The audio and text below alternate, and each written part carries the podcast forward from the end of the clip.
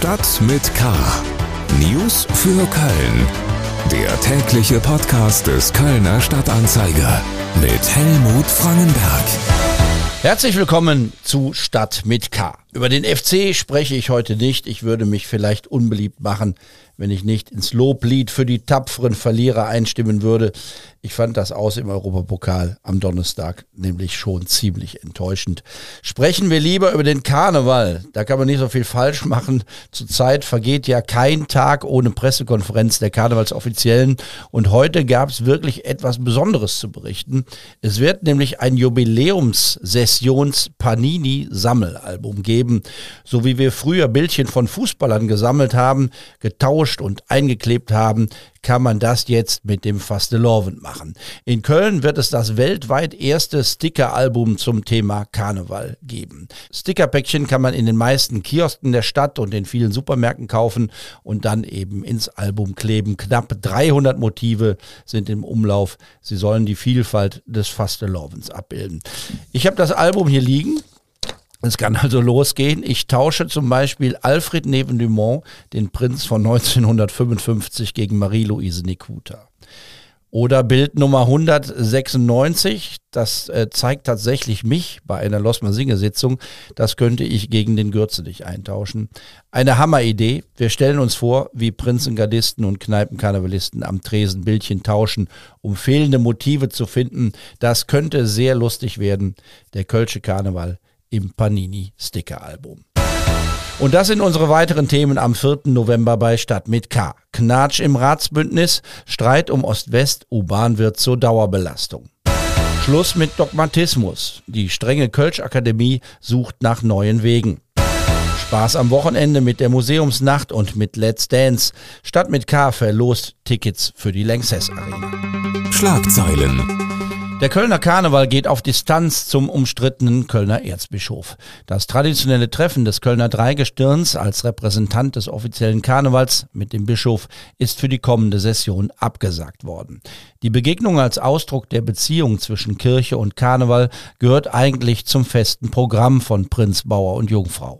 Offensichtlich ist Bischof Rainer Maria Wölki auch nicht zur Prinzenproklamation eingeladen worden. Kirche und Karneval, das ist seit Jahrhunderten eine enge Verbindung. Eine Fastnacht ohne die Fastenzeit im Kirchenkalender wäre nicht denkbar. Das macht die Dimension der Entscheidung der Verantwortlichen deutlich. Eine Kita-Mitarbeiterin soll mehrere Brände an ihrer Kindertagesstätte in Köln gelegt haben. Die 55-Jährige ist am heutigen Freitag festgenommen worden. Die Frau soll jeweils in der Nacht achtmal Feuer im Umfeld der Kindertagesstätte gelegt haben, in der sie arbeitet. Das Motiv ist unklar. Die Kölner Rheinseilbahn wird ihre Saison aller Voraussicht nach mit der besten Fahrgastzahl seit 30 Jahren beenden. 480.000 Menschen fuhren in diesem Jahr mit der Seilbahn über den Rhein. Am kommenden Sonntag endet die Seilbahnsaison. In der Nacht von Samstag auf Sonntag kann man auch noch einmal eine Nachtfahrt genießen. Anlässlich der Kölner Museumsnacht fährt die Seilbahn dann bis 2 Uhr nachts. Wenn man eine Eintrittskarte zur Museumsnacht hat, profitiert man von deutlich günstigeren Tarifen. Die zur Bundesgartenschau 1957 erbaute Seilbahn ist ein Tochterunternehmen der KVB. Die Verkehrspolitik in Köln polarisiert. In Deutsch sind jetzt Anlieger und Geschäftsleute auf die Barrikaden gegangen, um gegen die Sperrung der Deutzer Freiheit zu protestieren. Eine Demo gegen den Kurs der Grünen, die in der Innenstadt die Mehrheit haben, das ist ohne Frage etwas Besonderes.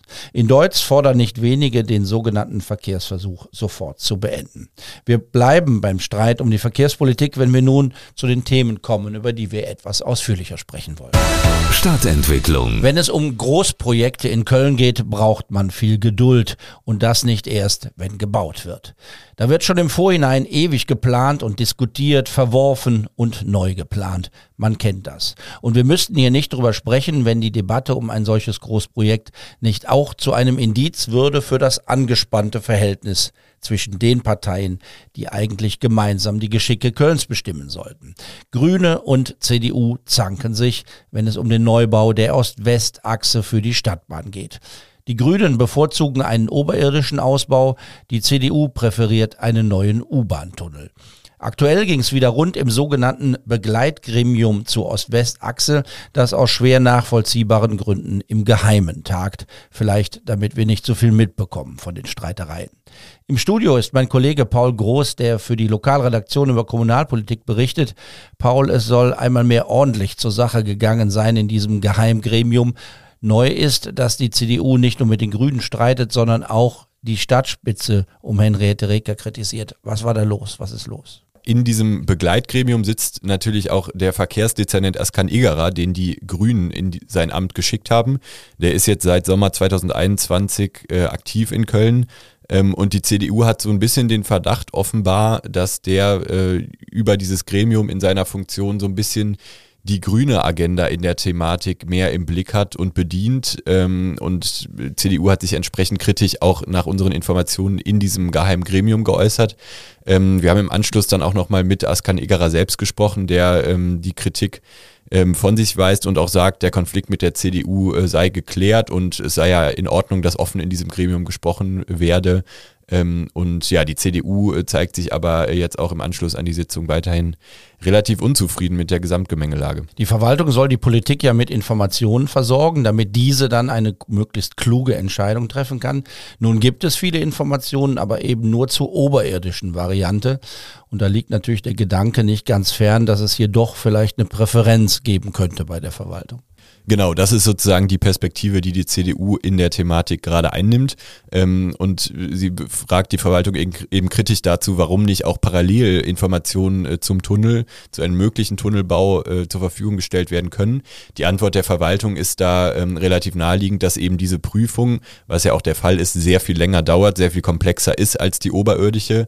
Ähm, und jetzt, damit man überhaupt vorankommt, eben die oberirdische Prüfung, die schneller geht, äh, sofern sie schon abgeschlossen ist, äh, einfach äh, dann zur Verfügung stellt. Und ähm, ja, die Argumentation ist, dann können sich die politischen Fraktionen eben immerhin da schon mal einarbeiten. Ähm, und es ist ja besser als nichts. Also es liegen noch nicht alle Informationen vor. Aber trotzdem erklären die Bündnispartner ja eigentlich andauernd, warum sie für die eine und gegen die andere Variante sind. Die Fraktionschefin der Grünen, Christiane Martin, hat vor kurzem in unserem Podcast Talk mit K ziemlich klar gesagt, dass es bei den Grünen bei der Ablehnung des U-Bahn-Tunnels bleibt. Und die CDU äußert sich ähnlich, wenn es um die oberirdische Variante geht. Was bringt dann so ein langes Verfahren, das ja auch Arbeitskraft und Geld in der Verwaltung bindet, wenn eigentlich alles vorher klar zu sein scheint? Ja, die Frage ist sehr berechtigt. Also tatsächlich beobachten wir das so, dass sowohl die CDU als auch die Grünen da sehr dogmatisch festgelegt sind in ihrer Haltung und eben äh, aus den naheliegenden Gründen. Ähm, ein Tunnelbau ist äh, sehr ähm, ja, schädlich fürs Klima im ersten Schritt, weil eben die Bauarbeiten sehr viel CO2 ausstoßen würden. Ähm, auf der anderen Seite ist die CDU eben besorgt, dass der Raum äh, über dem Neumarkt zu knapp wird, wenn man eben weiterhin auf oberirdische Schienen setzt. Ähm, das sind sozusagen die Prämissen, äh, von denen beide Fraktionen ausgehen und äh, die dann schon ausreichen, um sich eine Meinung zu bilden. Insofern ist dieses Begleitgremium natürlich wichtig, damit die Politik äh, im Detail informiert ist über die Pläne. Aber die Entscheidung, die wird dann wahrscheinlich in Verhandlungen getroffen. Ähm, die CDU äh, versucht da durchaus auch schon ein Bündnis äh, mit SPD und FDP an den Grünen vorbeizuschmieden. Ähm, für die Stimmung im Bündnis ist das alles natürlich nicht gut. Ja, sag mal, was, was bedeutet dieses Gerangel oder der Umgang mit dem Thema oder das, die Ankündigung, wir arbeiten mit der Ratsopposition zusammen, wenn ihr nicht mitmacht? Wie würde man das interpretieren? Was sagt das über das Bündnis aus? Ja, das spricht mal wieder ähm, aus dieser äh, Konstellation, dass die Verkehrspolitik eben der ganz große, entscheidende Knackpunkt ist, ähm, der überhaupt auch gar nicht zu lösen ist zwischen CDU und Grünen. Es sind total unterschiedliche Herangehensweisen. Die Grünen wollen Rad- und ÖPNV massiv ausbauen und das äh, auch in allen Stadtteilen auf Kosten äh, des Autoverkehrs. Die CDU ähm, versucht durchaus äh, die Interessen auch ähm, ja, der Autofahrerinnen und Autofahrer zu wahren und auch die Stadt entsprechend zu gestalten. Ähm, und äh, es deutet sich nun auch an, dass eine Entscheidung darüber, welche Variante es letztlich wird, mit oder ohne Tunnel, ähm, vermutlich doch erst im Jahr 2024 fallen wird.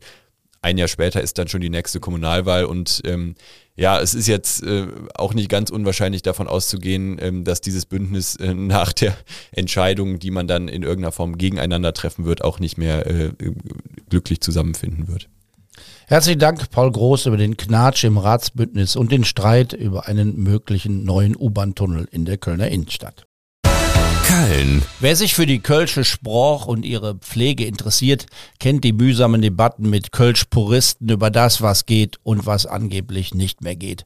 Da wird zum Teil sehr kritisch hingeschaut und über angebliches Falschkölsch lamentiert. Was einen Effekt hat, den eigentlich keiner beabsichtigen dürfte. Viele trauen sich nicht, Kölsch zu sprechen. Hätten wir nicht den Faste Lorwend und die vielen Kölschen Lieder, es sähe sehr düster für die Zukunft des Kölschen aus. Dabei ist das Potenzial ja eigentlich riesig.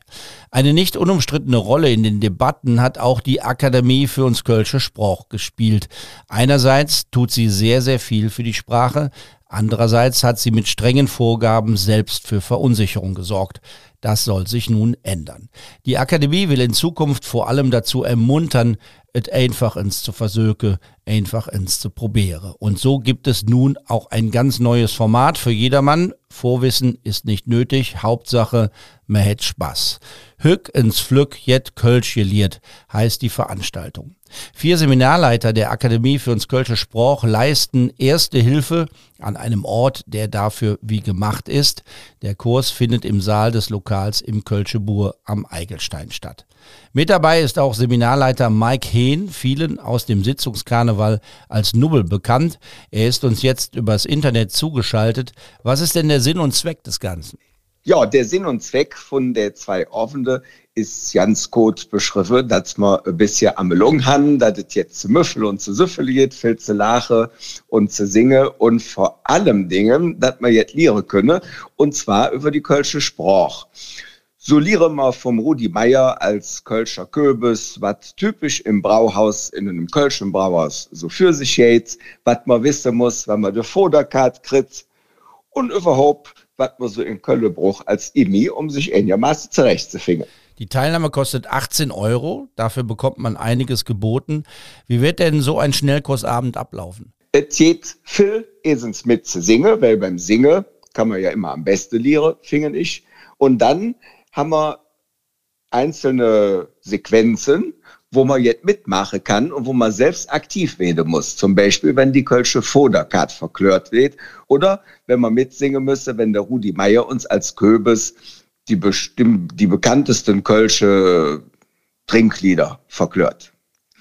Meine Wenigkeit wird sich mit den Besonderheiten der Kölschen Sprache auseinandersetzen und da möchte einfach nur zuhören und einfach nur genießen. Jetzt hoffen wir, dass das alle verstanden haben, die uns zugehört haben. Die Foderkarte ist die Kölsche Speisekarte. Den kleinen Tipp können wir noch geben. Herzlichen Dank, Nobel Mike Hehn, über das neue Angebot der Akademie für uns Kölsche Sprach, die sich zurzeit ein bisschen neu ausrichtet. Wer sich für den Schnellkurs im Brauhaus interessiert, informiert sich am besten im Internet. www.kölsch-akademie.de ist die Adresse.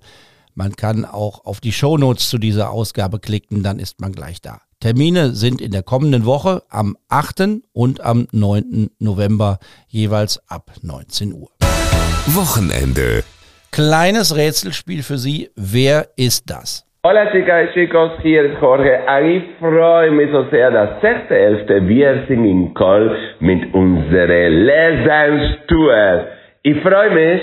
Worauf freut er sich? Welche Tour? Es ist ja schön, wenn man Menschen sofort erkennt, auch wenn man kaum versteht, was die eigentlich sagen, aber vielleicht ist ja auch das gerade der Grund, warum man sie erkennt. Zweiter Versuch.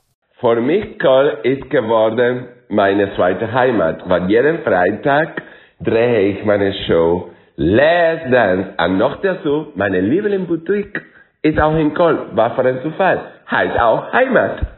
Das ist Jorge González. Sie haben ihn erkannt und am Sonntag wird er seine zweite Heimat einmal mehr besuchen. Bereits zum dritten Mal geht die beliebte Fernsehshow Let's Dance auf Tournee. Diesen Sonntag am 6. November wird um 20 Uhr in der Lanxess Arena getanzt. Und wir verlosen jetzt Tickets für den Abend mit Jorge und den anderen Juroren. Sie können dabei sein, wenn Sie Lust haben. Dreimal zwei Gästelisteplätze können wir für den Abend in der Arena anbieten. Schreiben Sie uns einfach eine Mail mit dem Betreff Let's Dance an ksda-community at ksda-medien.de ksda-community at ksda-medien.de. Ich packe die Mailadresse in die Shownotes dieser Ausgabe, dann kann nichts schief gehen.